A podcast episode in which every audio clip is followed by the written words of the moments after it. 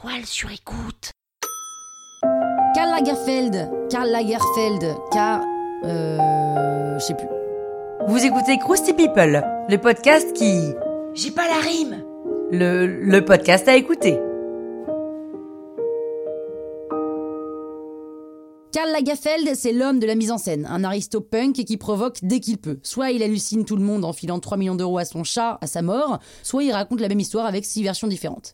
Mais Karl Lagerfeld a une signature. Il présente des défilés haute couture hors normes, comme cette fois où il investit le Grand Palais pour recréer les rues de Paris, ou pour imaginer un énorme bistrot à la parisienne, ou pour importer une fusée de 30 mètres de haut pour honorer le monde spatial. Né en 1935 ou 33 ou 37, au final personne ne sait vraiment, Karl est coquet, en tout cas il est né un jour à Hambourg, et il est mort en 2019. Son père est un industriel fabricant de lait concentré et sa mère l'élève seule. Alors sa mère est dure, féministe, impatiente, mais elle inspire la future star de la fashion. Karl n'est pas seulement un styliste, il est aussi et surtout l'homme du storytelling.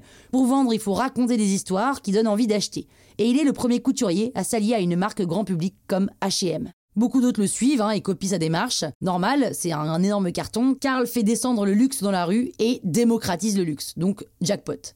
C'est une des mille idées géniales de l'homme d'affaires qui est pragmatique. hein. Il mélange les idées, les fringues, l'ambiance et les lieux. Karl adore casser les codes. C'est un anticonformiste de talent qui déteste les conventions. Il s'engage politiquement, il prend parti, il utilise ses créations pour faire passer ses messages. Par exemple, le final d'un de ses défilés en 2013 expose deux femmes mariées. Donc, le mariage homosexuel. Karl, évidemment, vote pour.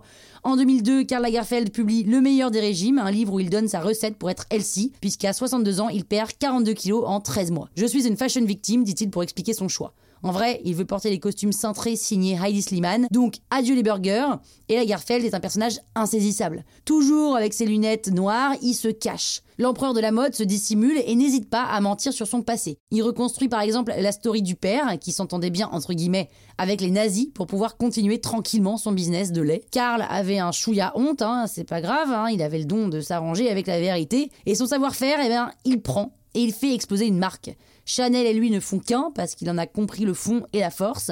Sans jamais trahir l'ADN de la marque, il tord le cou à la banqueroute annoncée et il sauve la marque. Mais pour qui joue les Superman, il vire tout le monde pour avoir les pleins pouvoirs. Il squatte son atelier et gratte le papier jusqu'à l'épuisement pour combattre son rival Yves Saint-Laurent, qui est son ennemi juré avec qui il partage le grand amour de sa vie, Jacques de Bacher. Lagerfeld veut être le meilleur, même face à la mort, même face au cancer, mais cette fois-ci, il perd.